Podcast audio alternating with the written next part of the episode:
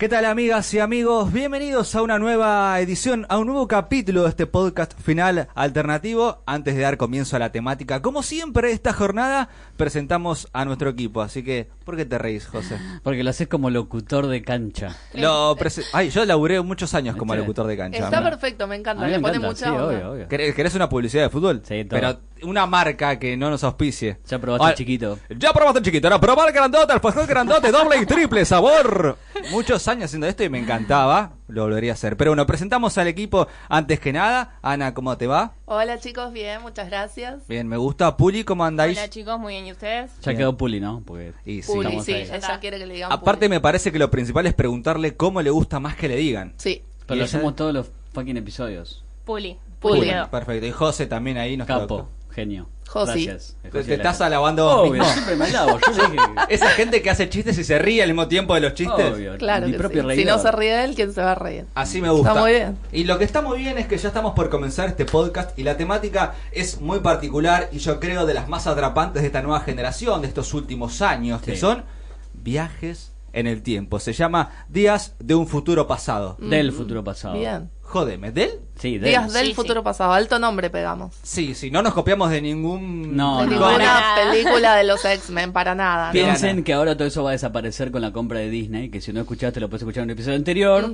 Se va todo, viste que entra todo el MCU, desaparece todo. Bien, No. habría que refletar un poco lo que contó Ana sobre Disney y Fox. Sí, luego. me estuvieron preguntando justo esta semana porque hubo como una nueva aprobación en el medio Conca subió la oferta. Sí, sí, sí, sí, lo tendríamos que como que ponernos al día, ¿no? En otro episodio por ahí lo hacemos. Sí, por redes te vamos a preguntar seguro. Sí. Pero comenzamos entonces con este podcast sobre viajes en el tiempo. Sí. Va a comenzar Ana a hablar de una serie, yo creo, de las más conocidas de los últimos años. Pará, Eh, pero no sí. hablamos que vamos a pensar el viaje en el tiempo de todas sus formas. Ah, tal ah, vez bueno. es un escape hacia adelante. Bien. ¿Por qué nos gusta tanto volver al futuro? ¿Entendés por qué? Porque tal vez yo, como leo mucha ciencia ficción, tal vez la mejor es cuando se ponen en el, en el futuro para hablar del presente. Sí. Ese tipo de metáforas Sí. son increíbles. Me encanta que lo pienses hacia adelante, porque en realidad yo siempre pensé el viaje en el tiempo como al contrario, como la posibilidad de volver al pasado y cambiar algo, ¿no? Yo también Sí. yo pensaba que yo, por ejemplo, tengo tres momentos que querría ver seguro si voy al pasado. Primero, a ver. el gol de Diego a los ingleses, seguro, obvio.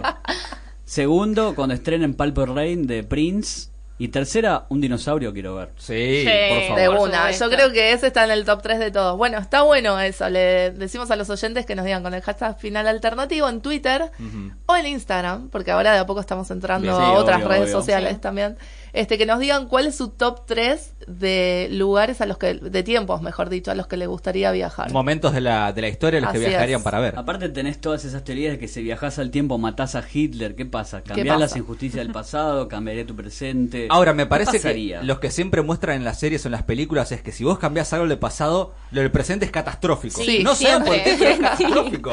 Sí, Pero ¿Por bueno. qué nos fascina tanto? Es como un- algo que recorre todos estos, estos episodios. ¿Por qué siempre queremos salir de nuestra vida, viajar al futuro, estar en la ficción, estar en todos lados? ¿Por qué? ¿Nuestra vida nos aburre? No lo sé. A mí no. No, no nos aburre. Me parece que es un recurso que, aparte, es entras a lo desconocido y en lo desconocido podés crear cosas nuevas. ¿Cuántas veces vimos futuros distópicos? Sí. De, no sé, 2025, de hecho, no sé, de los 60, como Los Supersónicos, esta serie animada que planteaban un futuro rarísimo. Robotina, te Pero es todo imaginación, es todo creación. Claro, Sí, que- posibilidades infinitas. Sí, lo maravilloso de la ficción es eso, es que no tiene límites para pensar, no sé, mundos, eventos, universos, todo. Es espectacular. Es espectacular lo que Sí. se puede crear con eso. Aguante la ficción.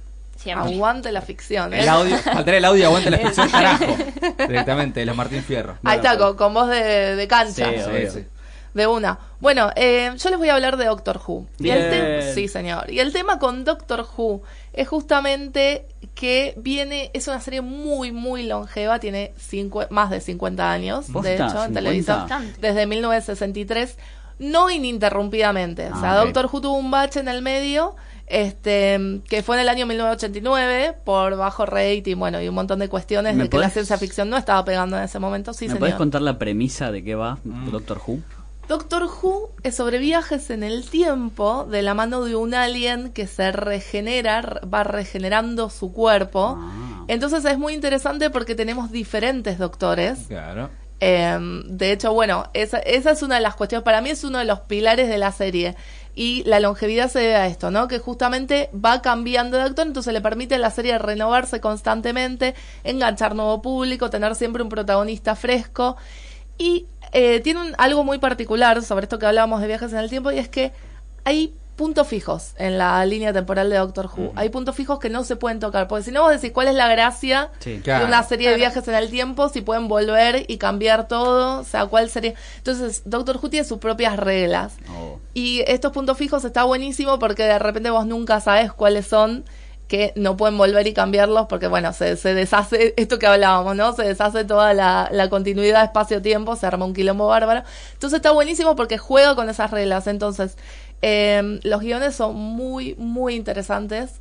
Hay, eh, ¿Son capítulos de cuánto? ¿Media hora siempre? No, son capítulos de casi una hora. Casi una hora. Ah, Sí, claro. entonces por eso resulta difícil no engancharse Sí. con esta serie, pero yo se las quiero recomendar desde el fondo de mi corazón, chicos, porque es lo mejor que hay. Es que Ah. el punto es ese, que el fandom de los Jubian Sí. son Sí, increíblemente. Sí, fanáticos. es como... Yo cuando quise empezar Doctor Who, que de hecho lo También. empecé, vi como 10 capítulos, Me me, pasó lo mismo. recomendaron que comience con la nueva etapa del 2005. Sí, lo mismo. Yo quería Claro, empezar yo, con la... yo iba a preguntar eso. Siempre veo esa pregunta en redes y creo que Ana eh, sos Sí. ideal para explicar cómo empezás a ver Doctor Sí, Who. hacernos una pequeña Chicos, guía. el momento para empezar a ver Doctor Who es, Es ahora. ahora. Sí, es Sí. ahora. Pará, Se pero si empiezo, ahora. Pero ¿por dónde si, arrancás? eh, si empiezo ahora lo entiendo de qué va. Sí. La entendés. Arranca. No, pero en Igual serio les yo digo, pará. tengo una tendencia despectiva de decir, ah, usa un destornilladorcito, no sé qué, un coso sónico. Bueno, no, el destornillador sónico es un dato menor en la serie, es anecdótico casi, ¿no? No tiene realmente un protagonista, no es su arma. Porque vuelvo a que el fandom es tan fanático que vos decís, ah, esa cabina de teléfono. No, es No, una bueno, nave, pará, ¿viste? pará. ¿Viste? No, pará. ¿Viste? Ahí sí, con la tarde y no te metas, eh. Es una cabina de teléfono y tiene un destornillador en la mano, no me robes. Ahí se cambia Superman, no Sí, se joda. dale. Te cuento, en realidad esta máquina del tiempo tiene un sistema de camuflaje que es le permite convertirse en cualquier cosa como para justamente amalgamarse con el ambiente, ¿no? La gracia es que se rompió en algún punto ese sistema de camuflaje en la em, Gran Bretaña de los 60 y Porque quedó es muy esta british. cabina de policía, exactamente. Y quedó esta cabina de policía y al doctor, que es un personaje muy particular, le gustó tanto que dijo, listo, me encanta como está, ya está, no le arreglo. Sigo así, sigo viajando por el tiempo y el espacio Y- en mi cabina telefónica de policía. ¿En qué temporada veo eso? Eh, ¿Puedo mirar cualquier capítulo y entender No, o bueno, tengo que sí? No, mirá. no, podés mirar cualquier capítulo y entenderlo, pero igual yo te voy a decir en serio, chicos, esto que les digo de empezar la serie ahora, no lo digo aleatoriamente ni por fan ni por capricho, es así. Ahora es una de las nuevas regeneraciones del Doctor, Sí. ¿verdad? Creo que to- casi todos lo habrán escuchado, Sí. que a partir de ahora va a ser una mujer, es la primera vez que el Doctor se regenera como una mujer, no la primera vez que un Time Lord, que es la raza del, del Doctor, la especie alienígena, Me perdí. no la primera vez que un Time Lord se regenera en mujer, no importa. Eso es retroactivo, me parece a mí, ¿no? Ya lo vas a ver, porque Sí. te vas a enganchar. Sí. Te digo Sí, por sí, qué. sí. De hecho, para en Te los primeros capítulos te muestra que él, seguro, él dice que es el único sobreviviente de esa raza. Él dice eso, pero claro, sí, después- las cosas Uy, uy, uy, van. uy. Sí, sí, señor. Me Muy ¿Miente? bien. No sé, Who. no Eh, sé, la eh, tendrás que ver. Él cree eso, al menos en los primeros capítulos. Vamos a Sí, mirarlo. vi Chicos, que no se olviden que todo es muy relativo, pues es una serie de viajes en el tiempo, justamente. Entonces, bueno, hay como un montón de, de plot twists muy inesperados. Acá la cuestión es la siguiente. Como ahora la doctor, el doctor, o como le quieran decir, es mujer, Sí. Sí. porque la verdad que el género es lo de menos en esta serie. Pero es muy importante a nivel eh, fuera de la serie, ¿no? Sí, A nivel obvio. soci- Para nosotros es importantísimo A nivel que por cultural, fin. Podemos nombrar exactamente. la actriz Jodie Whittaker. Sí, Jodie Whittaker. Aparte, qué actriz. Sí. Excelente. Ya la amamos. No, pe- te digo, ni empezó y ya la amamos. Sí. Por los trailers que pudimos ver, por los adelantos, por las presentaciones de ella. ¿Cómo se llamaba esa película que, que le caían aliens y que estaba con Finn? Es, ella es Whittaker. Ah, sí, Attack the Block. Attack the Block, Sí, peliculón, señor. mírenla, por Sí, sí, favor. Sí, sí, Mírenla, por favor. Este, bueno, ella estuvo el fin de semana pasado en San Diego Comic Con, fue como su primera gran presentación así para introducir al personaje. Y justamente lo que están diciendo el nuevo showrunner, porque hay todo, hay nuevo showrunner, hay nueva doctor, hay nuevos hay Expliquemos qué es el showrunner para tal vez alguno que no lo sabe. el showrunner en cualquier serie, no solo en Doctor Who, es el director, o sea, el que coordina toda la serie en cuestión, este, no solo el, el director, sino el que se encarga de toda la producción general, podríamos decir. Sí, sí, sí, en, sí. en muchas traducciones acá al español latino, a Latinoamérica, es como el encargado de tal serie. Claro. O sea, por la- cuando lees artículos te dice el encargado de Doctor Who. Claro. O Exactamente. la encargada es tal persona. Y justamente es todo, que es- maneja producción, Sí, dirección. es un coordinador general. Sí, a veces en Doctor Who, creo que no solo en Doctor Who, pero a veces también coincide con el rol de guionista. O sea, a veces asume el rol de director, el rol de guionista, pero en general es el que dirige todo. Sí. Este, en fin, ¿qué le da? Está buenísimo porque le da cierta eh, homogeneidad a toda la serie, a toda una temporada o lo que sea. ¿Cuánto tienen las temporadas? ¿10, 12, 15? ¿Tenemos un número? O es- Y ahora sí, están siendo temporadas creo que de 10 capítulos. Sí, Hay sí. que abogar Eh, por es- ese tipo de cosas. Es larga, a ver, es una serie larga igual porque dura mucho y tiene muchas temporadas, pero posta yo les digo que este es el momento para empezar con la nueva Doctor, con la treceava encarnación del, del Doctor, Jodie. Whittaker, porque es todo nuevo. En lo que Entonces lo que van a hacer es tratar de enganchar Sí. al público nuevo, justamente. En los cómics se llama Jump In, cuando hacen cada tanto, repiten la historia y dicen, bueno, en Sí. el número 12 em, cuentan la historia de vuelta, tiene un número Jump In en el cómic, me gusta. Bueno, me gusta esa definición, puede ser que arranque así. La realidad es que no sabemos prácticamente nada sobre esta nueva temporada, pero lo que sí sabemos, que incluso lo dijo su nuevo showrunner, vamos de vuelta, eh, que es Chris Chibnall, que estuvo a cargo de Broadchurch anteriormente. Uh, pero gran serie. Sí, señor. Bueno, imagínese, de ese nivel va a tener Doctor Muy buen Who. policial. Entonces, Muy buen policial. lo que dijo justamente es que va a tratar de que todo el mundo se pueda enganchar a partir de esta temporada. Que es algo que en general hacen los showrunners y más con Sí. Doctor Who, cada vez que se renueva. Eh, el que se está yendo ahora es Steven Moffat. No sé si lo tienen. Sí, de. Sherlock Holmes. Va, Sherlock. De Sherlock, Sí. exactamente, de la BBC. Es un peso pesado de la Sí. BBC. Bueno, él es un gran fanático, ahora está haciendo Drácula.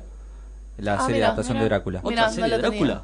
Bueno, pero es de Moffat, o sea, No, no, me- vamos a me- morir. me Doctor Who. Sherlock, viene bien. Bueno, Moffat, así como se lo ama en el mundo, se lo odia en el fandom qué? de Doctor ¿Sí? Who. No, ¿en Sí.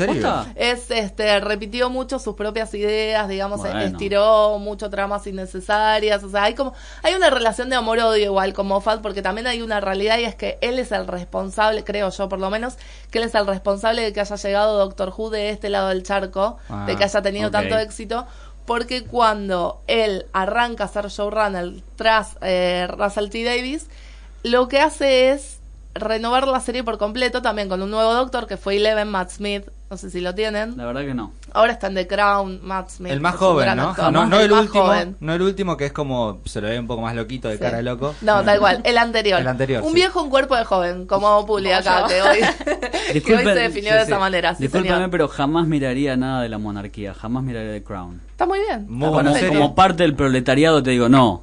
Necesito Pero- serie del proletariado. Está muy bien, muy Sale respetable el- eso. decisión. Gran serie igual te perdés. Sí, te, te tenés muchos No, factores chicos. que tienen que ver por otra cosa que no, acá se enojan. Mirá. Nos están retando. Ok, ok. Bueno, cuestión que este es el momento para arrancar Doctor Who justamente por eso. Hay cambio de todo. Cambio de showrunner, cambio de dirección, cambio de guion, cambio de historia, cambio de doctor, de todo. Para, y había leído que Entonces los es como empezar de cero. eran Sí. muchos. Ese tipo de cosas, no sé, no entendí. Te, lo- te tiro la, la a ver, pregunta. el doctor por lo general tiene compañeros que son los que mantienen los pies en la tierra, ¿no? Este Sí. es para mí otro de los grandes, ya nombramos, la regeneración, de- la regeneración del doctor, los diferentes showrunners y ahora los compañeros son eh, otro de los pilares de la serie. Sí. Lo que hacen los compañeros es básicamente mantener al doctor con los pies en la tierra. Ok, ok, me ¿Sí? gusta. Eh, son sus acompañantes terrícolas, no siempre, pero Siempre por lo general varían, son terrícolas. perdón, te, te interrumpí, varían Sí. el género, es decir, son hombres y mujeres, eso no, no es, es Sí, la mayoría son mujeres, pero, pero sí, van variando, van variando. Creo que también por una cuestión de equilibrio, como el doctor hasta ahora siempre ha sido hombre, bueno, la companion siempre es mujer, y cumplen un rol fundamental, o sea, son las que impiden que el doctor, con todo su poder y toda la, la maravilla que tiene encima, se mande eh, macanas universales Claro. que pueden poner en riesgo a... Y mm, yo tengo preguntas me- que me surgen a mí, pero Sí. ¿qué tiene? ¿Qué es, ¿Cuál es, es su poder, la máquina del tiempo, o él además tiene alguna especie de poder, no sé, no, no? Porque yo leí mucha ciencia ficción, Sí. viste, de, de la época clásica y pienso, él es un Time Lord, está más allá del tiempo, envejece en algún momento, o eso de la regeneración me llama la atención. Bueno, esto ¿Envejece de la en algún momento? regeneración eh, justamente es lo que le... No enveje... Como te digo, o sea, depende del pibes. cuerpo que tenga. Puede tener pibes. No sabemos, hasta ahora nunca tuvo. Pero lo que... No, miento, pará, sí tuvo. Uh, me gustó. Uh. Porque si Bueno, es el pero último. no te voy a contar cómo. Pero porque es- si es el último de su raza y se mezcla con otra raza, Sí. hace un híbrido, me gusta, es otro tipo de, de- de Es líneas buena temporales. esa, ¿no? Buena Sí, esa. sí, sí. Te la dejo, Mofat. Dale, Vende pero- José. Sí, la Ahora- vendo, la vendo. Ahora Chibnall. Pero me gusta cómo lo estás pensando. Yo te digo que mm, cuando empieces a ver la serie me parece que las preguntas van a ser otras. Ah, Pero a ver, los, los poderes no tiene que ver con que sea eh, tenga super fuerza, ni super velocidad, ni ninguno de estos poderes que estamos acostumbrados a ver. Pasa por otro lado. Y sus historias son muy humanas. Y justamente eso es lo que nos da como tanta impresión, ¿no? Un alien de Claro. milenario Sí. eh, que tenga tanta humanidad. Entonces pasa mucho por ese lado. Y, bueno, viajar en el tiempo y el espacio, que me parece que no es un poder Para, menor. ¿no? tiempo y espacio. Tiempo y espacio, sí, señor. TARDIS es una sigla que significa Time and Relative Dimensions in Space, Space. básicamente. O, O sea sea, que si- tiempo y... eh, Quiero ir a ver cómo salió al la liga de Júpiter en el fútbol. Puedo ir con la TARDIS. Puede hacerlo perfectamente. De hecho, una de las preguntas que por lo general le hace el doctor a sus compañeros cuando recién arrancan es ¿a dónde querés ir? ¿A dónde en todo el tiempo y el espacio querés ir? Y no sé, al principio pregunta, del tiempo sí, iría. Otra pregunta Lo para... que nosotros le preguntamos a los Sí, oyentes, justamente. Sí. Hashtag. ¿A dónde quisieran ir? ¿En el tiempo y espacio cualquiera? Cualquiera, absolutamente cualquiera. El pasado, a mí el me futuro. sale el cabezal. Yo voy a decir, quiero, ir a Plutón y decir, esto es un planeta, viejo, no me lo saquen de Ah, vuelta. No me lo Pero saquen. ponele, vos que sos tan fan de Goku, el momento que Akira Toriyama empieza a bocetar a Goku en una página, ese es un gran momento para ir. Sí. Medio guayer, ¿viste? Porque es... Es en los 80. Claro, pero no podés 70. participar. O sea, ¿para qué vas a Claro. ir si no podés No participar? impo- Pero aparte verlo, tenés verlo. que entrar a la Bueno, sala, como ¿cómo espectador. conseguís? Pará, yo quiero... Pará, pero si yo participo en cualquier evento, lo cambio, no puedo participar. Aparte, Doctor Who tiene una tarjeta que dice todo lo que quieras, ¿no? Si mal no recuerdo. Sí, el papel psíquico. Ese. Que es una tarjeta que so- dice lo que, la guía para Es- José. Hágame una guía. dice lo que vos necesitas. O sea, si ¿Cómo? vos entras a un lugar, tenés una credencial de periodista, di- sale credencial de periodista. Vas, entras a la policía, vos necesitas una credencial del FBI, la mostrás FBI. Igual lo fantástico es que el papel psíquico no dice lo que vos querés mostrar, sino lo que el otro quiere leer. Claro. Claro, y es eso. maravilloso, Lo que- porque a veces, tipo, vos entrás, no sé, y él piensa que es una credencial, pero el otro ve que es una inspección de la municipalidad. Entonces, Lo, eh, lo que lo haría pasar a un lado. Ahora, Exacto. los que estamos viendo Supergirl, la nueva serie, le robaron esa idea a Doctor Who tremenda. Porque la hermana de Cara, justamente. que Tiene una trabaja- hermana, pero sí es la última sobreviviente. Perdón, la hermana Ah, no, adoptiva. no, terrícola. Ah, la terrícola. Eh, tiene también una tarjeta que muestra lo que necesita ver el otro o la otra. Ah, es un Y yo dije, choreo. "Esto Choreo tremendo, sí. Who". ¿Qué onda? Muy bien, Nico, este, reconociendo esa referencia. Yo quiero preguntar algo, que Sí. siempre que veo a un doctor, a un fan de Doctor Who pregunto, ¿cuál es tu doctor favorito? Eh, pa, gran pregunta. Facundo Manes. No, no tenés- Ten- David Tennant, pero sin Ah, sí. ningún lugar a duda. Lo El aman. tema es que yo ahora estoy absolutamente convencida de que Jodie Whittaker yo- se va a sí. convertir en mi doctor favorito, pero bueno, no nos adelantemos. Por ahora, para mí el doctor definitivo es David Tennant, siempre lo fue. De hecho, si yo les tuviera que recomendar por dónde arrancar fuera de ahora, Por favor. sería por un capítulo de Tennant. Pero ya está, esperás tres meses más No, y sí. arrancás con la nueva temporada y es, Es que- perfecta, está pensada para gente como vos, José. Me gusta. ¿Qué te Está bien. Necesito que, tremenda. necesito que Disney haga eso, porque viste que nuestra Disney Queen me dice, tenés que mirar esto, esto, esto. Hagan algo nuevo de Disney y yo me sumo. Pero Disney no tiene su universo. Pará, que con todos los billetes que está poniendo, en cualquier Bueno. momento te arma todo. Ya tenés Marvel, Star Wars, ya sea. todo. se puede Todo hacer un Toy. Story, Pero todo. digo, no hace falta que veas una película para entender la otra. Es que yo voy sumando a tener recomendaciones. Todas las películas Bueno. de Nika las tengo anotadas. Lo que dice Nico, la mitad, porque viste que él tiene unos gustos raros. Por ejemplo, Ah. Trust, que recomendamos la semana pasada, lo googleé un poco y digo, no, jamás miraría esto. Y la gente redes eh, Claro. se puso a ver, ¿eh? Sí, Me yo habló. vi que una chica lo empezó. Sí, te mandamos sí. besis. Por Brendan Fraser. Sí, sí, sí, pero sí. todos lo amamos a él. Y sí, ni que hablar. Yo Pero- le puse, es nuestro héroe, héroe de los 90, o sea. Pará, ya sé qué haría. Si tengo una máquina del tiempo, me voy hasta el A fin ver. de los tiempos, que no hay nada, y me pongo a mirar todas las series que tengo atrasadas. Ah, muy bien. Es buena Ahí está, esa, ¿eh? espectacular. Después tema es volvés que- y listo. Pero claro. vos sí envejeces. Claro, Uy, eso, ¿cómo? está, Yo envejezco. Nah, pará. Claro, chabón. Bueno, justo. eh, eh, respecto a lo que me preguntabas, el doctor a veces con la energía que le sobra de su regeneración hace algunas cositas. Ese, Mm. vengamos, vendría a ser como comillas, grandes comillas, su superpoder. Y ahora no sabemos, ¿eh? porque está como justo en el medio de una regeneración, no sabemos cómo puede empezar esto. Pero Pero, me yo te digo que es el momento perfecto. Tirar Sí. algo sin spoilear qué es lo que hace con esa energía, que ahora me recebé, ahora No, quiero recontra ver o sea, todas las preguntas que me estás haciendo se responden mirando la serie. Pará, pero entonces yo voy a encarar Tenant, digo, miro el capítulo Bueno. cualquiera. ¿Cuántas temporadas tiene Tenant? Tenant tiene em, tres tempo cuatro, cuatro temporadas. cuatro. Cualquiera te recomendaría que mires Blink de Bueno. Moffat. Yo no te voy a recomendar Blink. Blink 182. Porque Blink es un capítulo. No, pará, ya te voy a decir. Blink es el eh, décimo capítulo de la tercera temporada del nuevo Doctor Who. No, siempre aclaremos que estamos hablando del nuevo Doctor Who. No del Sí. 2005. Sí, Oh, sí, ah, del 2005. Eso para Ese es New. Who. Listo, sí, New Who. exacto, de 2005 para adelante. No estamos hablando de las viejas temporadas. No, sí, no. No hace falta verla hasta que no seas muy Jubian y quieras saber todo al respecto del están- Doctor. Todo. están Pero están disponibles- siempre retomando. No, no están disponibles. Viste que cuando se filmaba en los 60 se filmaba arriba de las otras, Sí, entonces se sí. perdían esas cosas. Se filmaba arriba de los otros, se quemó la BBC, en el medio se perdió un montón de capítulos. ¿Vos decís que el Eh, Doctor es medio Mufasa? Mm, ¿eh? No, sé, ¿eh? señor. Van un montón de temporadas ya. Tal cual, 50 años de longevidad y ya te, me dice A mí me mofa, gusta no, tirar, no tirotear a, los- a los creer. Jubian. Se habrán dado cuenta que me La gusta. última, Me gusta. los Jubians, es medio Moffat. Es Así, medio. Moffat. Claro, Moffat, está bueno, me gusta. Moffat, Moffat, sí, te la- Moffat. No, bueno, cuestión que este capítulo Blink de Moffat es muy popular, disparó los niveles de popularidad de la serie por el cielo. Eh, pero yo no te lo recomiendo porque para mí no tiene lo que es el espíritu Jubian. Eh, para mí tenés que ver alguno como Midnight, que es el décimo episodio de la cuarta temporada, que va más por ese lado. Particularmente, uno de mis favoritos es The Girl in the Fireplace, que sí es de Moffat, que es un capítulo romántico, así que ese no, te, Ah. no te lo recomendaría a vos. Pero empezá por Midnight. Así les digo. Esos son como las puntitas de los capítulos que pueden ver sueltos, que son como autoconclusivos, digamos. Hay un montón, pero esos son los que más me gustan a mí. Pero igual, eh, les digo, empiecen a verla ahora porque ese momento perfecto está pensado para esto. Está pensado para que lo enganchen nuevos fans. De hecho, Entra derecho en la premisa viajes en el a vos me parece que te va a gustar un montón, José, Sí, porque obvio. el- los, el- yo los capítulos que vi, que fueron los primeros, eh, creo que ya en el primero y en el segundo, eh, viaja al tiempo de este escritor que es conocido, estaba buscándolo, que era Philip eh, Dick, ¿lo ubicás? Obvio, Bueno, no sé por qué no estoy eh, tatuado lo- con eh, Philip. Dick. está con él.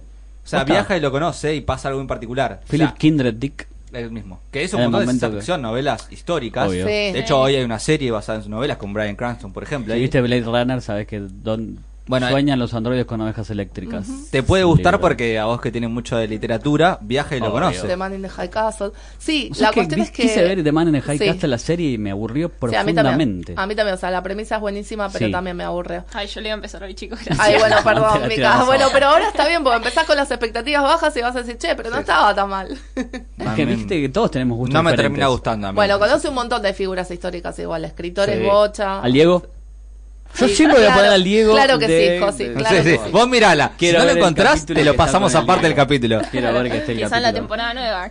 no Ojo, eh. Vos, o sea, sufrís este argentinismo porque tenemos que estar en todos lados. ¿no? Obvio, que veo ya ver el gol de Bati, cualquier gol Ahora- de Bati en la Copa América. Es La- británico, José. Claro, La pregunta, Ana, debería ser: eh, ¿hay personas relevantes de Latinoamérica en todo caso? No, No, exactamente. Esto por eso- lamentablemente no. Son muy british, ¿viste? Estos piratas. Muy british, muy, todo, muy europeo. Y bueno, No. ¿qué le vamos a hacer? No los queremos. Entonces, eh, comenzamos Sí. con el próximo tema. Y hablábamos de literatura. Yo traje viajes en el tiempo, pero de otra forma, porque la literatura es tan rica que lo puedes hacer de miles de formas. Voy a empezar rico. con uno de mis maestros de la vida, A ver. Jorge Sí. Luis Borges. Ah, No, sí. Que a veces te dicen, es difícil de leer Borges. La verdad que no. Tenés Borges que poner- es borgiano, punto. Lo que tienes que... no hay para- un Borgians, tipo Jubians, no. Ah, pará, yo puedo ser Borgians, Borgians. Yo soy re Borgians. Ahí está. No Borgias la serie, por favor. La tengo que ver esa también. No, no la veo. ¿Cómo? No era que no miraba series. Pero eso no es monarquía, eso es... este, y bueno, histórica. Trust tampoco es monarquía y no la querés ver. Yo Tampoco. estaba notando cierta coherencia ahí y ahora me la rompiste. Pero porque los Borgia tienen, viste que son esos, eh, la historia de los papas, pero cuando son esos depravados Sí, bueno. totales, Está Harry Cavill. Si te gusta Superman o Misión Imposible 6, está Harry Cavill. No, la verdad que no. lo desprecio. Sí. A mí me gusta No Mo- move un músculo de la cara, querido Cavill. Sí, pero los músculos que tiene los mueve todos, los del cuerpo. Bueno, sí, es divino, pero bueno, qué sé yo. Vuelvo entonces a Borges. Volvemos. El punto es que Borges inventó una forma de escribir que yo la veo como que es como el el hipervínculo en la literatura, ¿entendés? Eh, Sí. Escribe algo y te manda todo el tiempo a todos lados, ¿entendés? De etimología, miles de cosas. Se refiere todo el tiempo, es muy... A veces es difícil de leerlo, entiendo, pero si te enganchás con las historias, las premisas son increíbles. Y yo voy a hablar de El Milagro Secreto.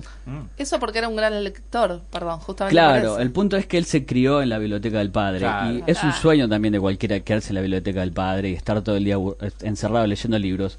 Lo que me pasa a mí es que después te aburrís y querés salir a patear una pelota. Me agarra el Fontana Rosa adentro, ¿viste? Y quiero ver a Central o a algún equipo pateando o tener novias, ¿viste? Que la literatura de Borges es muy asexual también, es como demasiado romántica. Le falta esa cosa picante que me gusta a mí, ¿entendés? Hay que saber equilibrar en la vida. Yo trato de hacer las dos cosas. Bien. Pero tenemos entonces el milagro secreto que es. Les voy a contar la premisa en la que lo van a tener que buscar y leerlo. Creo que está en ficciones. A un tipo quiere terminar una obra, está escribiendo una obra. Y lo, y lo van a fusilar. Una obra eh, literaria. de Una obra teatro? literaria de teatro. Está en su mente, no la terminó de escribir. Y cuando lo están por fusilar, le pide a un dios, cualquiera, que lo deje escribir la obra. Apolo.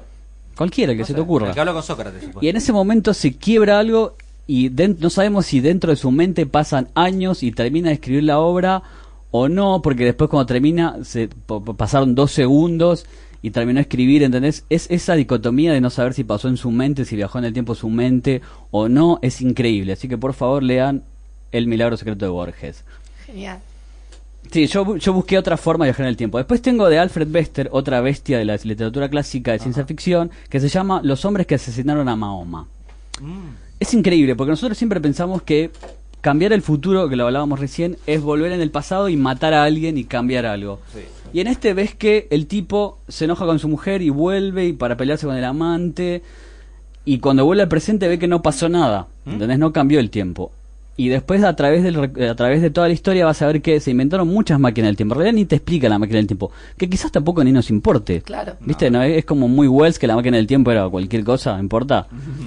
El punto es que llega a un lugar que todos los demás, lo que vos haces cuando vos matás a alguien, en realidad te estás matando a vos mismo, ¿entendés? Matás tu propia línea Epa. temporal. Claro, eso es lo que siempre pasa con eh, los que vemos así series o películas. Las líneas temporales siempre se cambian porque vos alternás una cosa y cambiás todo lo alrededor. Y vos estás en ese alrededor. Claro. Claro, el punto es que con cada crimen que comete se va matando el mismo, ¿entendés? Sí. Termina siendo un fantasma que no, no es nada, es increíble.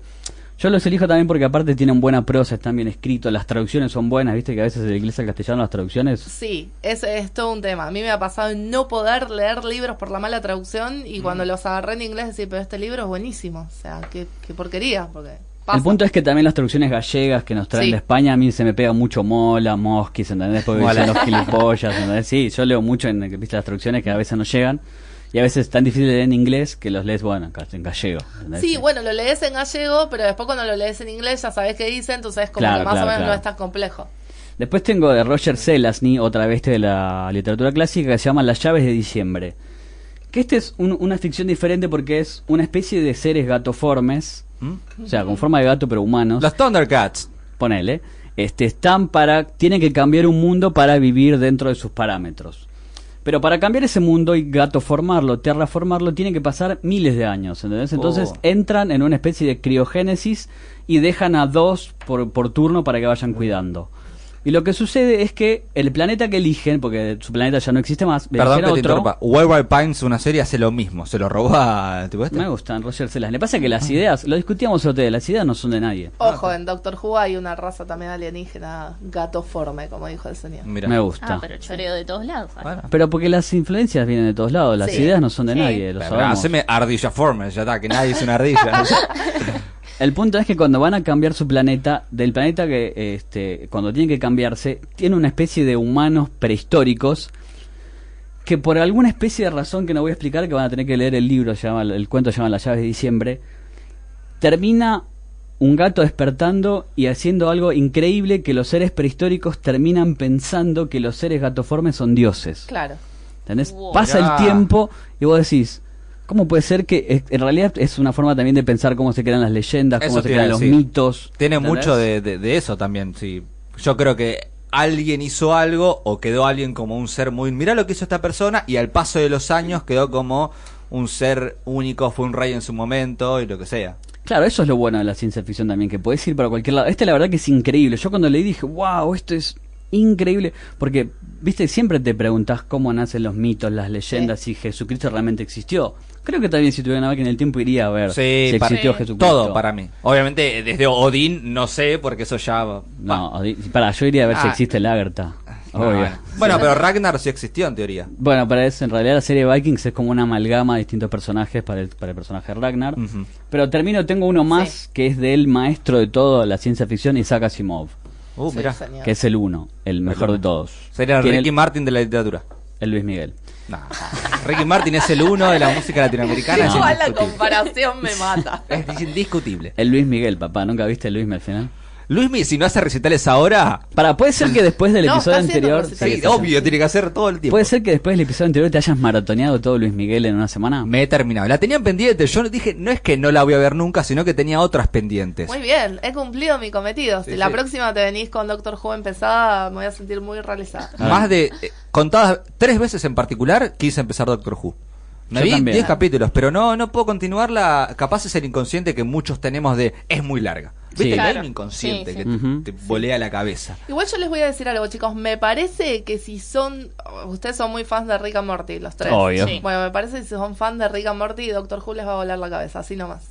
Acá ok. Salom Agus, que está detrás ah, como productora, es enferma fanática. Yo siempre cuento que es la primera persona en este universo que me ha recomendado Rick and Morty cuando iba un capítulo, creo. O sea, excelente. hipster de Rick and Morty. tremenda, tremenda. Y bueno, me queda entonces El Niño Feo se llama, o El viaje en el tiempo para encontrar una familia. Ah, ahí de está. Asimov. Sí, en realidad yo le puse el título, de Isaac Asimov, El Niño Feo. Se inventa una máquina del tiempo que en realidad tiene que eh, es muy cara hacerla en este universo, en este mundo. En realidad Asimov casi siempre habla de la Tierra, después piensa con los robots y bla bla bla, pero en los, los cuentos de él están muy centrados en la Tierra. Lo que tiene eh, Asimov también es muy borgiano, que es los personajes femeninos son horribles, ¿entendés? Como que nunca habló con una mujer. Qué raro. Sí, viste, es como que de esa época. Igual pensemos que la época también era diferente, era otra cosa. bla. Tampoco se justifica, No, pero no, digo que después lo lees con la perspectiva de ahora y decís, pucha, no, no Eh. te salió nunca una escena de amor. Esa es la queja que siempre todos tenemos. ¿Cuántas veces hablamos nosotros recién de Friends, que está bien mal vista ahora? Sí. Pero hay que, me parece, que analizar el contexto social en que se hizo. De hecho, como hace la sociología, ¿no? Yo no puedo pensar una serie con la mente de ahora, si es de los 80, si es de los 60. Bueno, perdón, esa es otra cosa que se le critica a Moffat. Yo les voy a tirar todas referencias Jubian en este gusta. capítulo, pero esa es otra de las cosas que se le critica a Moffat, justamente. Y, pero me, me parece que a todas las series pre-2000 se le critica y yo no creo que haya serie que no tenga un, un poquito de, de, de, si se quiere, de este patriarcado. Me El parece, test- ¿no? Pre-2000. El test de Bechdel, ¿no pasan? No, No, debe haber que Hay no. ¿Lo, que lo no lo podés, pasan. ¿Lo podés explicar, Ana, qué es el test de Bechdel? eh, tienen que ser dos mujeres que hablen entre sí de otro tema que no sea un hombre. Dos mujeres, perdón, con nombre, porque no pueden ser dos mujeres anónimas. Si vos te pones a pensar, hay cientos de películas, miles de películas que no pasan ese test, ¿entendés? Que los hablan de, de tipos nada más, Sí, no sí. tienen nombre. Es como, ¿viste? Es raro. No, es tremendo, pero bueno, es- también es generacional, es generacional la no me sale Pero la habla bien de nosotros como sociedad que vayamos Sí. creciendo y que nos Sí, demos mal. cuenta de ese tipo de cosas. Obviously. Bueno, termino entonces con mi- mis viajes en el tiempo raros. Por el niño favor. feo es. Traen del pasado prehistórico un, un- gente de Neandertal. Ok, Neandertales. ¿Entendés? Viste que la raza humana están los sapiens, los neandertales se fue todo. Sí. sí. Y, y es una enfermera que te. Es, es, li- es lindísimo, me encanta porque yo lo, lo releí hace poquito para, para este podcast y es increíble. Que justamente, perdón, el Neandertal es el que quedó descartado por la evolución. En teoría fue que lo mató el humano, el Claro. sapiens sapiens. Claro. Entonces, la máquina del tiempo, voy que para, en realidad para financiarla tienen que hacer publicidad. Y entonces dice, bueno, vendamos que vamos a tener un Neandertal, un niño, el niño feo. Porque pensemos Ah, que tiene ese los niño. rasgos diferentes, ¿entendés? claro. Totalmente diferentes, no sa- habla diferente, lo traen de la época, tienen que fijarse bien lo que no traigan nada que no sea animal ni nada. Es una especie, yo lo pensaba como Terminator, ¿se acuerdan cuando viaja en el tiempo que viaja en esa especie de bola de luz? Sí. Sí. Entonces lo pensaba así. Y después lo que sucede es que la enfermera lo empieza a educar, lo educa, lo educa. Y pasan años y se, se pierde la novedad del niño feo. Claro. ¿entendés? Entonces bueno, vamos a traer ahora gente de la Edad Media. Y en el medio pasan unas cosas muy lindas que termina siendo una familia de dos. Lean por favor El Niño Feo, que la verdad que es muchos viajes en el Qué tiempo. lindo, me gusta. Muy realista, ¿eh? hay mucha gente de la edad media en nuestro tiempo. Cierto, es cierto. Pero te permite pensar de otras formas, ¿entendés? Pero bueno, entonces yo tengo Borges, que es un milagro secreto, un viaje en el tiempo mental o no. Después tengo la forma del viaje en el tiempo de ser dioses o no, con la llave de diciembre. Los viajes en el tiempo dentro de tu propia línea temporal, que es Roger Sellas, Neil, este, los hombres que se llaman a Mahoma, no, Alfred Bester. y para encontrar una familia viajes en el tiempo. Ves que la literatura es Sí. infinita, así que la verdad chicos, que me interesaron lean. todos, pero lo que me gustó de lo de Asimov es esto de que tengan en cuenta las condiciones materiales. Porque siempre como que la ciencia ficción no se, se abstrae de eso. y Claro. no, no está pensando como en este plano terrenal, sino que es algo muy loco. Y me gusta eso, como... Claro, porque se pierde la novedad, ¿entendés? Al principio fue, uh, el Neandertal, uh, sí, traemos huevos de dinosaurio, huesos de dinosaurio, bla, bla, bla, pero después pasa el tiempo y decís, bueno, ya está, ya lo Sí, vimos. aparte de esto de que, sea, de que sea difícil eh, construir la máquina del tiempo, que la tengan que financiar, digo, como problemas más terrenales. Claro, es que claro. apareció de la nada y listo, la podemos usar sin más. Y siempre pasa una, por- una particularidad cada vez que se habla de máquinas del tiempo, que es nunca te dicen qué se usó para hacerse. Sí. Digo, porque de- realmente no, no sé si va a existir algo así, pero ¿qué, qué, qué usás? ¿Qué herramientas utilizás? ¿No? O siempre es, al menos en las que series que veo yo, es un elemento que no existe. digamos. Claro. No, para, yo pienso siempre en el condensador de flujos. Sí, bueno, creo ¿Qué que... es eso? Nunca supimos qué es en el Volver al Futuro, ¿no? El profesor Encima me que encanta inventa. porque hay explicaciones. Sí, debe haber el fandom. dice, Eso es, es esto que viene esto de la química. La No, y física". bueno, pasa que Asimov está dentro de lo que se llama ciencia ficción dura, que en realidad Claro, partían de elementos concretos para hacerlo, viste que después está la más poética y bla, bla, bla. Es que, pero mira, las teorías conspirativas se basan en eso, en... Siempre elemen- volvés a las teorías No, no, pero conspirativas. es lo que vos decís, se basa en eh, cosas reales o elementos reales para que caer en algo que no sabes. La, como, como decís vos, son elementos reales para unirlos y que se forme una máquina del tiempo, que no sabes si se van a crear. Pero, también pienso que en Doctor Who también, porque es una ca- cabina de teléfonos. Está bueno eso también. Sí, está como muy poco explicado igual en Doctor Who. Igual hay un capítulo muy bueno que es Viaje al centro de la TARDIS, que un poco habla de eso, pero... Ustedes vayan anotando, ¿eh? Porque... Mid- centro de la Todos los capítulos que van a querer ver... Y pero, Cuando- ¿sabes que Yo cada tanto me pongo a leer cosas y digo, ¿y qué, qué onda con eso que tiene una mujer? ¿Qué es? River algo, ah, Ri- River. Riverson. Sí. Sí. Es como que lo- los fans dicen, no, Riverson. Y como con un pedestal. Entonces, yo- Es que es fantástico, es un personaje fantástico, uno de los mejores que creo Moffat. Eh, de No me hecho, spoilees. No, bueno, bueno, no te puedo spoilear, pero a ver, ellos se conocen, su- sus líneas temporales van una al revés del otro. ¿Cómo? Te, te Ah. voy a decir eso y nada más, y no no te puedo, No, no, el te puedo. ¿no? Es Tremendo. como un falso, Es fantástico. falso Benjamin Button. Ponele. No, yo lo estoy Pero pensando. de viajes en el Es tiempo, otro sí, viaje en el tiempo, el Sí. pibito que nace viejo y después termina siendo joven. Es fantástico, pues están, están todos desordenados, se van cruzando en el tiempo y si vos te pones a pensar o te pones a rever los capítulos donde ella tiene información que él todavía no tiene y viceversa, es buenísimo. Ah, me No, encanta. es muy lindo. esa- Creo esa que ya sabemos lo que va a hacer José después de grabar el podcast. ¿Ir a tomar unas birras? No, perdón. Eso sería todos los días, no, no el podcast, no tiene nada que ver en esto. No, es que yo posta, yo noto todo lo que ustedes hablan. De hecho, quiero animarme a Disney, pero es como, "Ta, too much, basta, Aladdin. ¿no? El otro día quise ver Aladdin. Y pero por ahí ya se te pasó la, la época, ya está, qué sé yo, no te habla vos, entonces Sí, no te vas a ser. sentir atrapado. Quería Sí. ver este Nemo, la que viene, la 2 de Nemo, ¿cómo se llama? Buscando a ver. Dori. Buscando a Dory, esa debe estar buena. Y, pero arrancaste por una media floja. Hay mejores. sí, la de Nemo es que tremenda. Pero hágame una guía, cuando hagamos un episodio, pues, Va a haber a un José- episodio de Disney. ¿eh? Educando a José Sí. en- Alto Sí. spoiler acabo de hacer, pero no importa. Por favor. Le- alert spoiler, perdón, acabo de decir. Pero bueno, va a haber un episodio de Disney a futuro. Sí, bueno, señor. pero entonces yo sigo pensando qué nos atrae en el viaje en el tiempo. Para mí también mirar las injusticias del pasado. ¿Tiene crítica social Doctor Who o no? Toda la ciencia ficción tiene crítica social gusta, para mí. me gusta. Eh, pero bueno, depende de cada uno la, la interpretación justamente que haga de eso. Pero me gusta, me gusta. Yo lo sigo pensando. Para mí sí es una forma de pensar nuestra realidad contemporánea, ubicarla un poquito en el futuro. Me gusta. Sí, ni que hablar, ni que hablar. La verdad que sí. Bueno, a a la que sí va a hablar, ¿no? Que ni que hablar, de verdad, es Puli, que también trajo sus cosas. Sí, yo hoy traje dos películas para recomendarles. Infravaloradas a más no poder. Y una es de Uf. Disney. José tiene Uf. viajes en el tiempo, así Me que mira, ya tenés una para la lista. Dame cuatro. Películas infravaloradas. Hay una lista interminable, quiero creer, ¿no? Sí, no, pero bueno, hice dos, una selección de dos. Ah, bien. Eh, una es una peli dramática y romántica. Y la otra, bueno, como dije recién, es una peli del 2007 de Disney, ya quedó un poquito en el olvido. Y bueno, la primera es About Time o Cuestión de Tiempo, la conocemos acá. Sí. Es una peli romántica y dramática. Y acá quiero hacer un paréntesis. Te interrumpo un toque. Sí. About Time tradujeron. Cuestión de tiempo. Vamos a hablar un capítulo, por favor, de las malas traducciones. Sí. Porque la verdad que no tiene nada que es, ver. es necesario. Sí. About Time sería a tiempo, sobre el tiempo. Pero eh, cuestión de tiempo no me parece mal como doblaje. Mm. Digo, ¿qué, qué sería? ¿Sobre tiempo la película?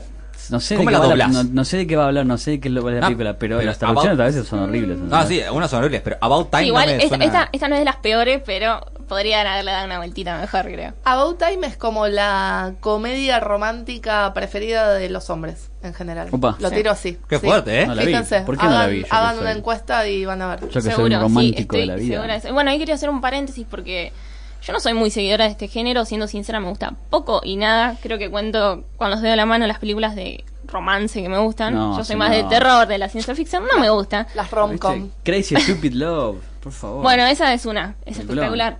Bueno, pero lo que voy es que no sean prejuiciosos como yo y denle una oportunidad que es excelente. Es una joya que quedó bastante en el olvido. La gente medio que pasó. Pero para tirarme premisa, actores, director, Sí, ¿tenés? está con las pronunciaciones soy un queso, pero el. Colorado Dom Tom Lieberman.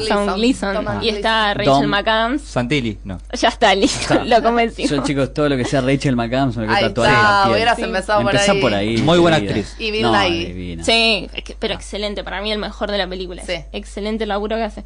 No, se trata de un chico que tiene 21 años, que es Gleason. El Colorado, Gleason, le el-. Colorado, Sí, el Colorado. El Colorado. Gleason, sí, Gleason. Sí, que cumple 21 años y el padre lo sienta, así como te digo, bueno, hoy comemos pollo, lo sienta en el sillón y le dice, te voy a contar el gran secreto familiar que viene de generación en generación y es que los hombres de nuestra familia podemos viajar en el tiempo. ¿Cómo? Mm, Sí, Así lo pero claro, no a cualquier lado, sino al pasado. mira vos, tremendo.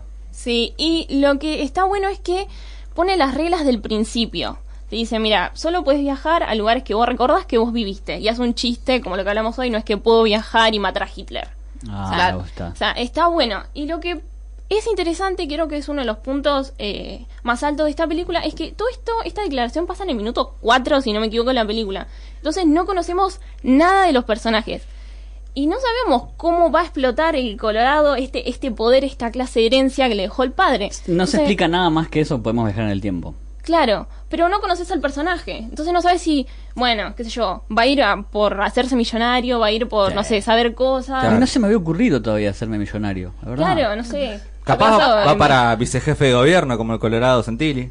Ojo, no, No, mala, nada que eh. ver, no. Es la gran Biff Tannen. Eh, Sí, estaba el pensando calendario eso, el deportivo. calendario. Sí. Es verdad. ¿Se dieron, tenés se dieron cuenta que es el parámetro de la película de ciencia ficción de Viaje del Tiempo Volver al Futuro que la nombramos siempre? Sí, la Sí. nombramos a cada rato, es que sí, no hay vuelta que que es que la joya de- de- del género de este recurso es volver al futuro. No Sí. se puede no nombrar. Y pregunto otra cosa, ¿es la más eh, fue la más eh, popular antigua?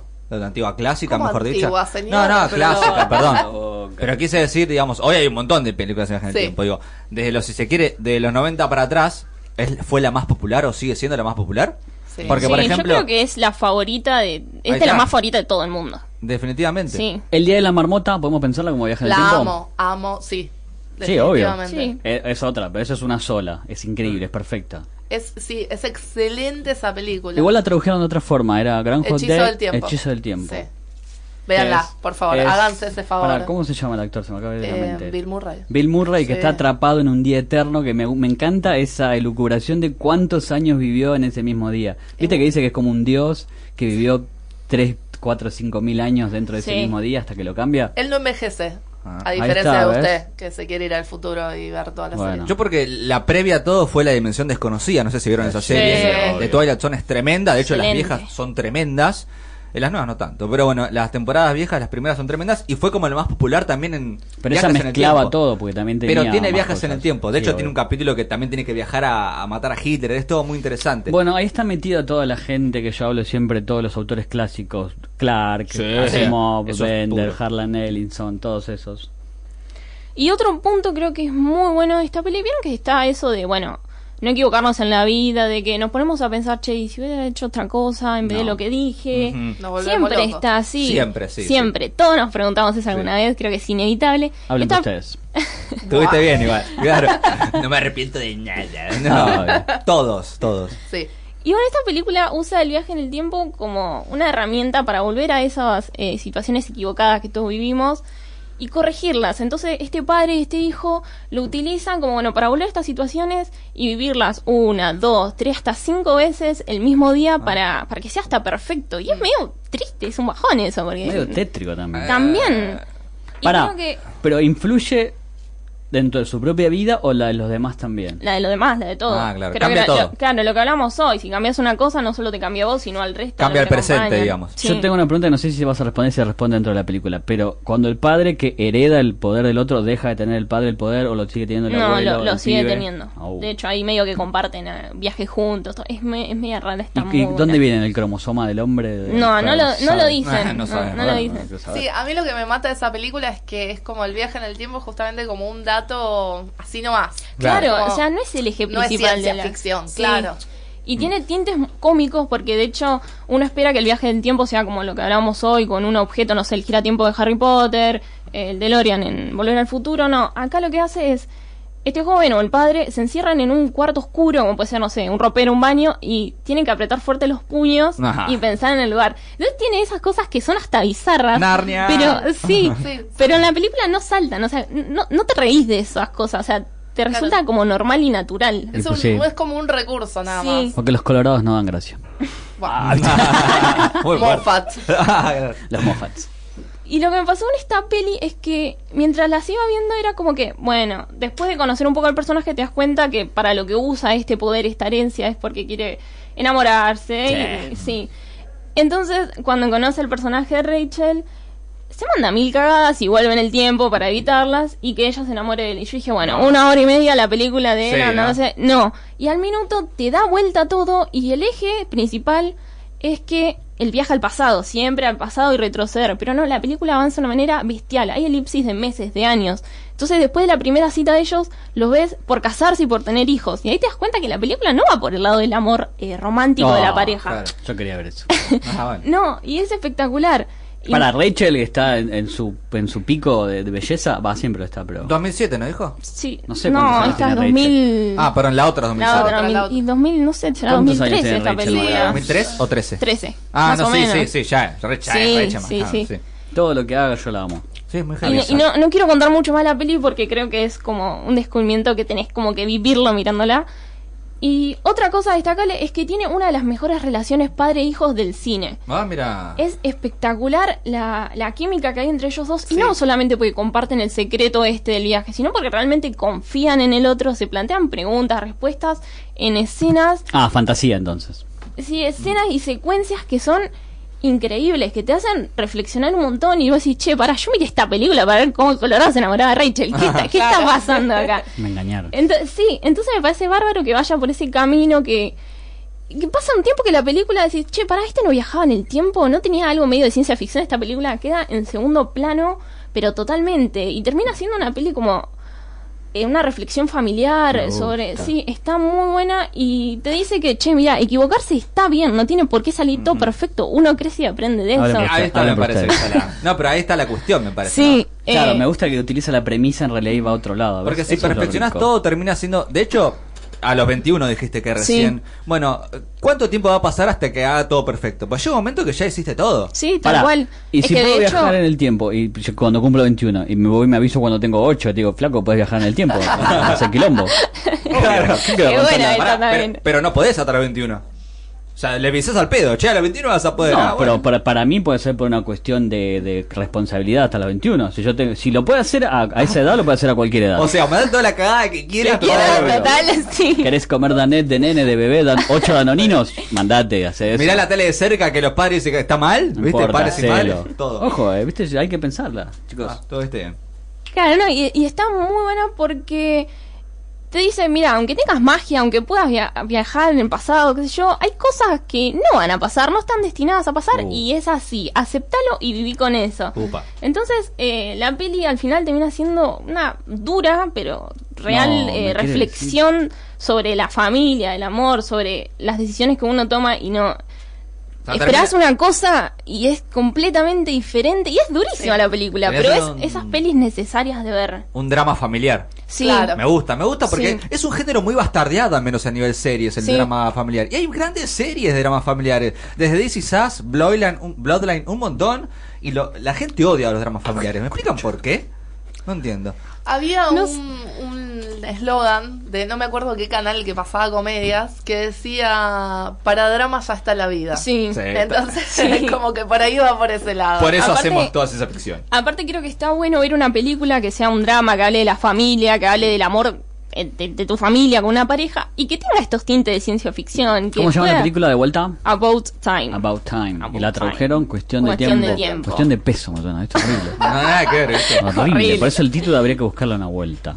Y bueno, y la otra Pero igual, you had, hablar me, you had me a Rachel McAdams. es eh, rápidamente de La familia del futuro, la película más infravalorada de Disney junto a Hércules. No sé de qué hablan. Eh, es una peli del 2007. Ey, tiró un subtítulo tremendo junto a Hércules. Sí. Nadie le va a decir nada, chicos. Jamás vi Hércules. No, eh, no digo que es excelente, digo que está Ah. súper infravalorada, igual que- que, que, que Hércules y Dinosaurio. Mira, yo no puedo defender a Hércules porque fue justo la película que hizo que de, de chica dejara de ver película de Disney. Así que sí, perdón. Oh. perdón, No, la yo, la, yo defender. la amo, esa película. Está Ricky Martin, o sea, no pueden no amarla, perdón. Y bueno, No la está peli, Luismi, ya te dije. Él es el 2. Claro, claro. Él es el 2. la peli tiene una frase de cabecera que es caminá hacia el futuro, avanzá hacia el futuro. Y era algo que vivía Disney en ese momento también porque esta película fue una de las primeras en hacerse en animación 3D. Entonces Disney te la presentaba y te decía, bueno, mira, la animación, el futuro de la animación es este, te lo estamos presentando acá, míralo porque la animación tradicional ya está, ya quedó en el pasado, así que apunta hacia el futuro. Qué fuerte que justo Disney te, te mande ese mensaje. Sí, y, y nada, esta película la hace bárbaro porque, bueno, trata a un nene que, que tiene 12 años, que es un inventor, es un genio, Ah, que, el laboratorio de Dexter. Sí, mi Neutrón. O Dexter también.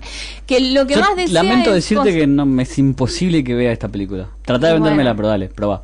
No, que es un, bueno, es un chico, un genio, que lo, Ah. lo que hace es inventa cosas. Y su sueño es inventar un aparato que proyecte los sueños o los recuerdos que tenía de bebé en una pantalla, así él puede ver a la madre que lo abandonó cuando era bebé Oh, y la tristeza. busca. Black tiene- Mirror Detected. Hay un capítulo que es lo mismo. O sea, se proyecta, nace, le Sí. ponen un chip y puede proyectar todo. Bueno, Claro, pero bueno. es al revés, ¿eh? esto es anterior. Sí, es verdad, es anterior. Y nada, durísima Disney siempre haciéndonos sufrir. ¿Cómo Muere la madre ya de entrada.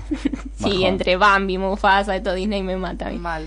Y bueno, eh, un día, eh, después de tanto fracaso, se rinde y dice, bueno, hasta acá llegué, no voy a hacer más un invento. Mi vida es esta y la tengo que aceptar. Y ahí recibe la visita de un chico de su misma edad que dice, bueno, yo vengo del futuro, de una especie de un DeLorean medio raro, medio un choreo ahí.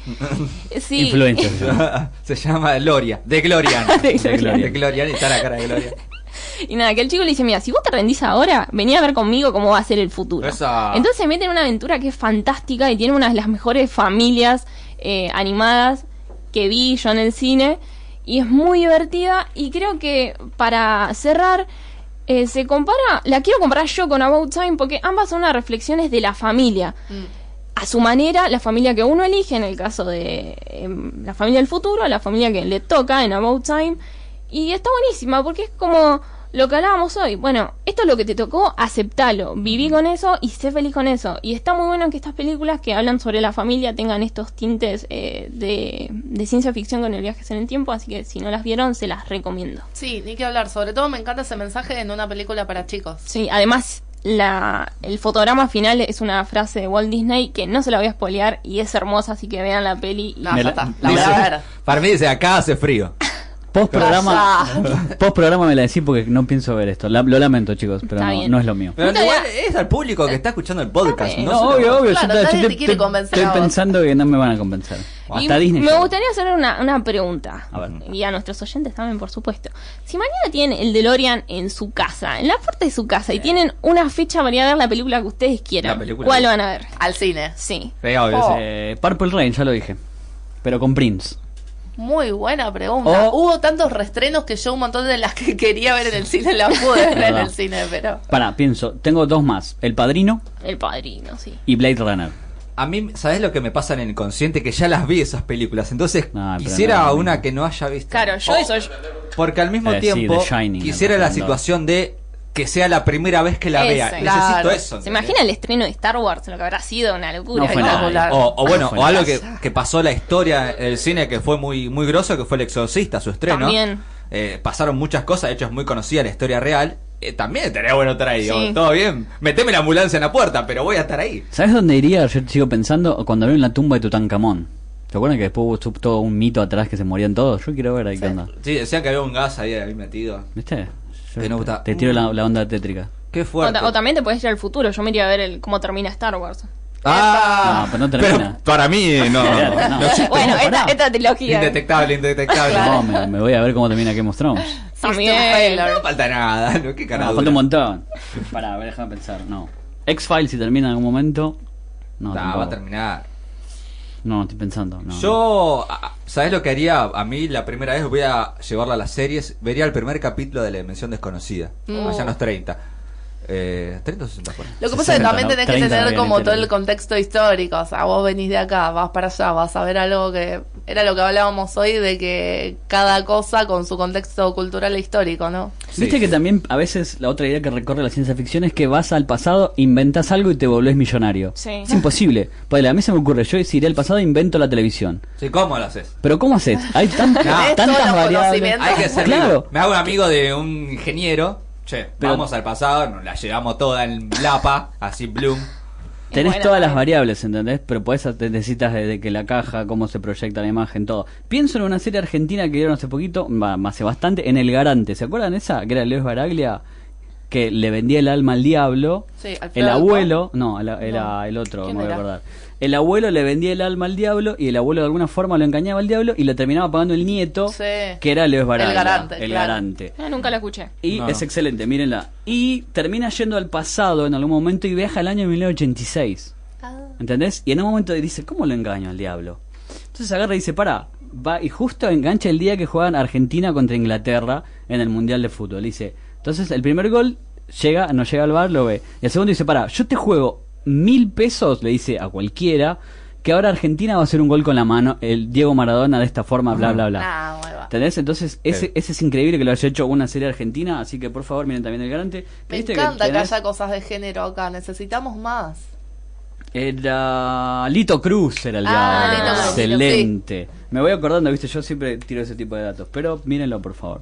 Banca, Vale. buenísima. Y nos queda Nico, Para que la gente también después, como dijo que opine. Eh.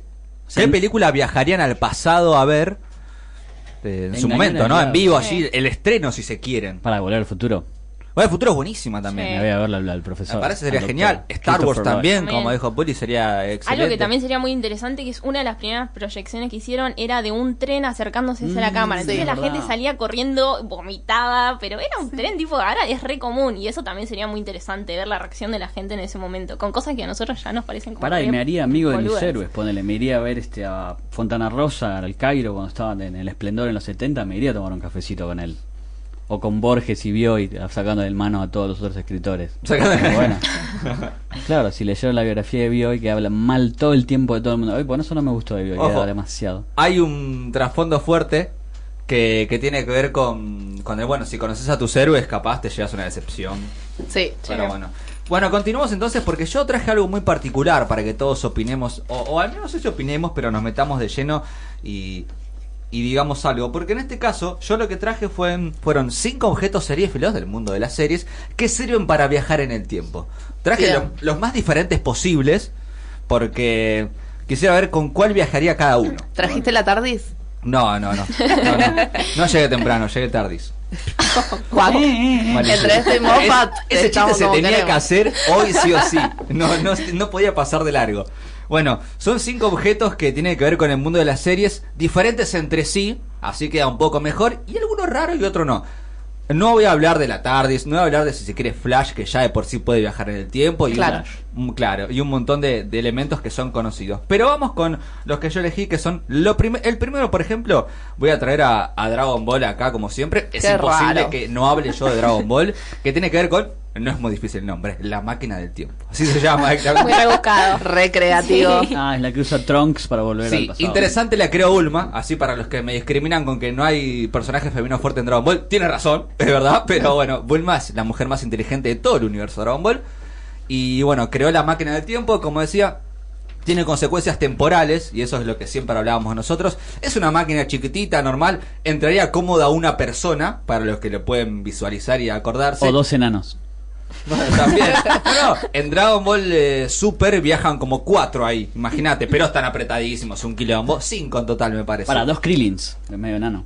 No, no, claro, son pecitos. No, no, pero viaja Trunks, Goku, Vegeta y además eh, Senosama, que es el rey de todo. Viajan esos cuatro y bueno, te- es una máquina que puede viajar a cualquier parte del tiempo. Pero ¿para qué la usan? La usan porque Para en el, luchar, el Dragon Ball es para luchar. en el futuro, en el futuro... ¿Con quién irías a luchar si pudieras viajar en el tiempo? claro, algo así, claro, sería algo así. No, porque en un futuro muere el protagonista, Goku. No, me un No, futuro. Sí, pasó en el me 90, o sea, no sé, te spoileé. Si querés empezar hasta en el 89, pero digo, muere. Entonces, claro, Trunks viaja al pasado para encontrar la cura a su muerte. Ah, ¿Se entiende? Sí. Entonces, intenta cambiar ese futuro que tiene él. Que es el presente que todos conocemos. Ese es un objeto. Una máquina normal, chiquitita, pones el año, pi, pi, pi, pi, no se entiende nada los números como siempre.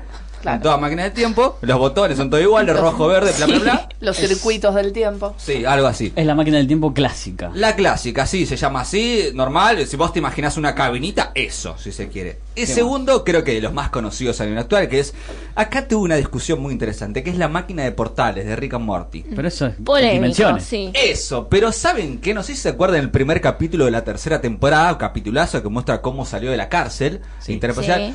Que cuando, ¿se acuerdan ese capítulo que Morty va con Summer a buscar el, la máquina que estaba enterrada en el patio de, si se quiere, Rick muerto? No, se murió Rick. bueno, chicos, no es Rick, pero bueno. Bueno, en ese parte está la máquina de las pistolas de portales en ese capítulo. Pero no sé si se acuerdan. dimensiones, es otra cosa. Sí, pero acordate esto. Cuando ellos prenden la máquina, Sí. van a otra dimensión. Y van a una dimensión en donde está Summer grande y Morty grande. O sea, no solo van a otra dimensión, sino que viajan en el tiempo. Claro, las dos cosas. Ah, ah, ah, ah. Sí, digamos, yo lo rescaté por ese línea. capítulo. Es cierto que tiene que ver con los mundos paralelos y todo eso, porque Sí. Todos los Morty tienen más y todos los Rick tienen más. Pero en ese capítulo, véanlo, el primero de la tercera temporada, que es esta última, cuando abre el portal, viaja, de hecho, Summer hace un chiste de eh, ¿qué ha- ¿quién es esta Summer de los Juegos del Hambre? Porque está como toda bien cavernícola, digamos. Claro. Y es más grande, está Morty grandote con barba.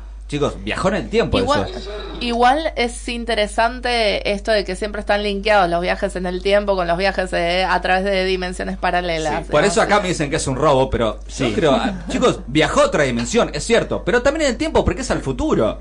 Tiene Acá un, tiene un. 5 alumno Darfe. No, Bueno, no igual vamos a tener que poner una alerta spoiler en este episodio, me parece. ¿eh? No, ya está, se Eh, fue. Pero si Rick te- and Morty, ¿cuándo empezó? El año pasado, ya viene un año, chicos. No me cagas, está- ¿El spoiler cuándo es? Basta, Pero un dijiste año. que murió Goku, man. Eh, fue en el 90, 94. Eso, eso también es bueno para discusión. ¿Cuándo es spoiler y cuándo no? sí, de una, eso- tenemos que hacer un Sí. capítulo debatiendo spoilers. Acá dijeron que es al otro día, imagínense. Para Bueno, mí, si la historia es tan buena que resiste un spoiler, está bien. Si a vos te dicen que ya está, no tiene que ser buena, loco. Si te dicen que muere tal, ¿cuál es? Si la historia es buena, bueno, es voy- mi teoría. Tal cual, bueno, esto es lo que hablábamos hoy fuera del aire con The Good Place, que si sabes cuál es el giro de la primera temporada, eh, es mejor la temporada. Voy con el tercer objeto, me voy a una serie real de las series más interesantes en la actualidad, no muy valoradas en Latinoamérica, que es Outlander. No sé si Bien, la vieron. Sí. No. Me No, parece- estoy al día. El primer capítulo. Sí. Me parece una gran serie, acá en Latinoamérica no pegó mucho, tiene, mu- tiene fanáticos por todos lados, pero bueno, tiene que ver con los viajes en el tiempo porque están las eh, rocas ancestrales de Crack Nadu, así se llama, que quedan en Escocia, existen de verdad. Y bueno, ahí nuestra protagonista Claire lo que hace es toca esas rocas y viaja hacia el pasado. Mira, más o menos eh, a nivel exacto, ella está en 1945, que es cuando la Segunda Guerra Mundial, de hecho es Sí. enfermera, y viaja a 1743, o sea, de casi 200 antes, 200 años antes si se quiere. Entonces, lo que tiene interesante es que, bueno, obviamente en su línea temporal está casada, con pareja, todo. Como siempre, viaja al pasado y conoce al amor de su vida, que es una de las historias románticas más hermosas de la televisión en la actualidad, a nivel de las series. No sé si están al tanto, pero bueno, No. son Sí. una pareja muy querida por todos. Te juro que. Más que Mulder y Scully. Sassenach. Más que ello. Sí, No, Sassenach es su, su, su nombre allá en el pasado, pero es Claire y Jamie. Se llama así, el No, escocés pelirrojo. Pero bueno, me parece que. ¿La esta- veo pelirrojo? Sí, pero es muy interesante porque, mm, claro, en, en ese interín de viajar en el pasado, que son tocando unas rocas, otra forma de viajar en el tiempo, Sí. ahí es tocando unas ¿Cómo rocas. tocando un- Es así, es Rocas una magia. mágicas, Sí, claro. Son ro- rocas ancestrales. Acá hay magia, no ciencia. Está bueno también No. como esas dos formas de viajar en el Sí. tiempo. Yo voy con la ciencia, chicos. Bueno, por ahora tenemos la máquina del tiempo, una pistola, las rocas ancestrales donde ella toca y viaja en el tiempo. Y lo loco es que conoce a su marido, pero los antepasados de su marido, digamos. Ah, muy bueno. Me gusta. Y ahí, y ahí te das cuenta cómo, bueno, pasa algo muy interesante. Outlander. Outlander, Outlander. gran serie, no muy- Forastera, sí, puede ser la traducción acá. Ah, Sí. no la Se viene la tercera, ¿no? Se viene la Sí. cuarta. Ah, la cuarta. Sí, y, y posta que es una serie que va a gustar mucho si la miran, pero bueno, acá no pegó tanto. No. Cuarto objeto, el que todos conocemos, la tostadora de Homero. Me parece No podía faltar. Tenía que estar presente. Ya pasamos a otro, ¿no? Máquina del tiempo, pasamos a la pistola de portales de Rick, las rocas centrales, la tostadora, que es simplemente bajar ¡plut! y viajar en el tiempo. Excelente. Bueno, esa es la ciencia. dimensión desconocida a pleno. Sí, sí, de hecho tiene un Los gran Simpsons, viste que los Simpsons hicieron todo. Ya lo dijo South Park que lo hizo todo. Todo, todo referencia a todo. De hecho, para muchos es como de los mejores capítulos de La Casa del Horror, de los mejores. Que, que tuvo que ver. Me encantó, porque aparte viaja en el tiempo, va a otras realidades además, ¿no? No, en realidad es muy, muy de lo que hablé yo también, que en realidad Homero se va acabando su propia tumba, que va cambiando su propia historia, ¿entendés? Sí, Hace sí, lo sí. que se le canta. No toques nada, Homero. Sí, la equivocación de la... De la que llovía rosquillas, todo. Decimos, no, ¿por qué no esperaste que llueva rosquillas? Las donuts. Bueno, esta es otra forma de viajar en el tiempo. Yo, si tengo que elegir, la tostadora, obvio. Bueno, por ahora eso. Y por último, acá traje algo muy particular que no sé si todos saben, pero a mí porque me gusta esto. La Ghost Trap. No sé si vieron una vez los cazafantasmas. Sí. Bueno, eh, ¿Para la serie o la película? Todo si se quieren. La Ghost Trap es la, la típica máquina que va que, que apretás y como es una Ah, pistola que los- zzz, la pistola esa que sale como rayito que los va atrapando. Sí. Viste que hay como una caja en el piso, Sí. ellos están con la pistola zzz, y lo meten adentro. Bueno, esa Ghost Trap, eh, yo hablo de la serie mítica, Los Cazafantasmas, la mítica, la de los 80, la única. Las otras nuevas no me gustaron para nada. Los dibujitos. Sí, los dibujitos. De hecho, las películas están buenas también, ¿no? Pero digo, la, la serie que está Las basada en... películas están buenas. Son caradura. Son la, película, la primera es lo mejor que le pasó a este mundo. Sí, boludo, obvio. Eso es lo que digo. dijiste, no, la serie es mejor, así. Sí, pero es otra cosa. La película me, no sé, me encantó, todas las películas que hizo. De hecho, son tres, ¿no? Una trilogía, si me recuerdo. Y la Sí. nueva versión con mujeres... eh, A mí me gustó. A mí me encanta, soy fan, la voy a defender a muerte. Yo también. le faltó algo. No me parece mala la idea, me pareció excelente. Me pareció muy, rebajaron. muy estereotipado los personajes. Sí, Bueno, es La linda, ser. la buena, la inteligente. bueno. Sí, eso sí. la loca. Claro, tiene esas cosas. Pero bueno, hay un capítulo de los cazafantasmas que es el quinto, eh, de la quinta temporada, donde es una situación muy particular. Esa Ghost Trap, nadie sabe de qué está hecho, no sé, alguien pudo descubrirlo, nadie. Kryptonita. Kryptonita puede ser interesante. En un momento, Peter, que es uno de los personajes, si se quiere, eh, el que más jode siempre, está tocando porque, y, y, no sé, tocando profesional, hace un cortocircuito interesante y como que se resplandece todo el ambiente. Pero Bill solamente... Murray, ¿no? ¿Eh? Bill Murray era Peter. Peter Venkman. No me la acuerdo en la versión live action. Sí, ahora. que sí, chicos. pero en esa, en esa situación que es de la quinta temporada, solamente lo que pasa, viaja en el tiempo, pero porque hay un resplandor, nada más. O sea, hace cortocircuito. La Ghost Trap con un poco de la electricidad porque la tele andaba mal. Plum, cortocircuito, resplandor blanco y volvió. Digamos, la gente no pasó nada. Estaba sentada acá. Uh, che, se prendió la luz. Nada más que eso. Ahora, prenden la tele y están en el 50. Esto de los 80. Epa. Así que eh, es otra forma de viajar en el tiempo que esa es sin hacer nada, diríamos. Mira, nunca Claro. supe que la Ghost Trap también podía funcionar de Es esa que manera. hay un solo capítulo que muestra eso. Me Claro. parece que no, no tiene como esa, esa habilidad o ese poder la Ghost Trap. Pero eh, quise traer otro objeto del cual no tenés que hacer nada. ¿Por qué? Ahí fue un cortocircuito que fue un quilombo. Entonces ellos estaban sentados, se prendió una luz y volvió. Para ellos no pasó nada hasta que prendieron la tele y dijo, chicos, este noticiero es de los 50. O sea, ¿de dónde estamos? Así que, no sé, quisiera que elijan ustedes. ¿Cómo quisieran viajar? Tienen la máquina del tiempo, la pistola de Rick de Portales. Bueno, tienen las rocas ancestrales. Bueno, Portales sí, basta. Portales no. Las rocas ancestrales, que es tocar ahí. Te vas a Escocia, aparte, si quieres Claro, no, hermoso, Escocia. hermoso. Eh, bueno, la tostadora de Homero, obvio. Y acá, si se quiere, una ghost trap, que sería un no hago nada. O sea, pff, lanza, queda así. No tengo que meterme a ningún lado, ir a ningún lado. Me gustó la opción de la magia. La magia. Me gustó. Crack Nadu, las rocas se llaman. A mí no, a mí la última, la que no tenés que hacer nada. Yo no entiendo nada de esas cosas. Digo, a mí llévame ya. Claro. está. El tema es que acá no les muestra a, a dónde va. Y bueno, es, es parte también del Claro, me la misterio. juego, y- me la claro, juego. sí. Es como hoy salgo, ya fue, no sé dónde. Boom, voy. La tostadora a pleno. ¿La tostadora? Me paso, me como unas tostaditas, le pongo un poquito de manteca, un quesito arriba. Sí, la, la, Sí, la pero historia. la querés sacar y querés salir a la chao. tostadora y viajás, Sí. o sea. Pero pará, pero la puedo comer en el camino. Mientras voy viajando en el túnel loco ese, la voy comiendo. pi, pi. Otra, ya que estamos por cerrar este podcast, algo interesante es que no muchas ficciones o series o películas muestran qué pasa en el interín de viajar en el tiempo. ¿Qué No, ve tal cual. el, el Sí. protagonista o la protagonista, no? Doctor Who te lo muestra. Uh, ahí el está. vortex temporal. Perfecto, bueno, y Ya yo retomando Dragon Ball, digamos, nunca se supo hasta la nueva Dragon Ball Super qué pasaba por la- los ojos de quien viajaba. Claro. Que ve como siempre, ve línea de todos los colores, un tubo Claro, gigante, sí. claro, siempre lo mismo. Muy 2001. Bla- ¿Cómo se llama la película? 2001, el viaje en el espacio. Odisea en el Odisea Odisea espacio. en el espacio, ¿viste? Es- yo pienso siempre que el viaje en el tiempo es así. Esas luces locas. Es muy en eso. Bueno, ¿qué les pareció este podcast Viajes en el Tiempo? Me parece que coincidimos que es una temática que atrapa mucho. Sí, ni Sí. que hablar y que da para debate infinito, te digo, nos quedamos re cortos. Necesitamos una máquina del tiempo para seguir debatiendo en el futuro y en el pasado. Bueno, Con me- eso cierro. Bien, así me gusta. Espero que lo hayan disfrutado. Nosotros nos vemos el próximo capítulo recién con más final alternativo.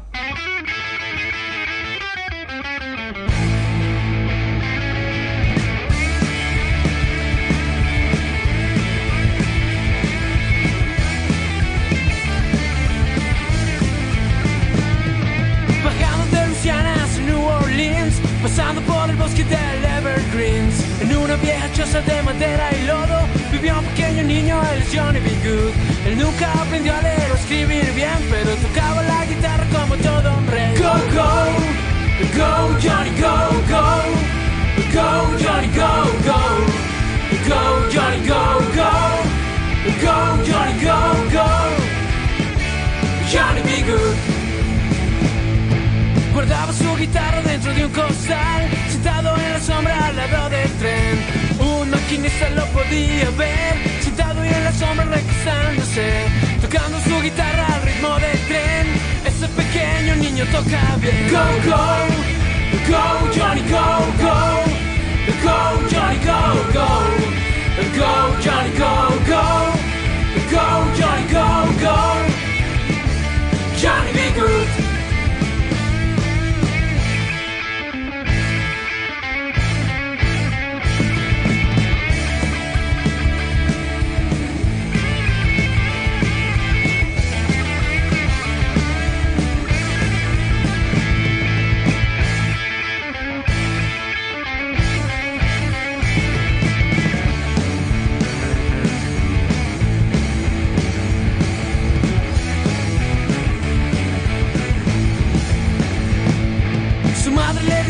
día él iba a ser el líder de una banda y les iría muy bien. La gente viene de alrededor para verlo tocando mientras cae el sol. Pues Quizás un día su nombre yo podré leer siendo Johnny Be Good Tonight. Go, go, go, Johnny, go, go. Go, Johnny, go, go. Go, Johnny, go, go. Go, Johnny, go, go. Johnny, be good.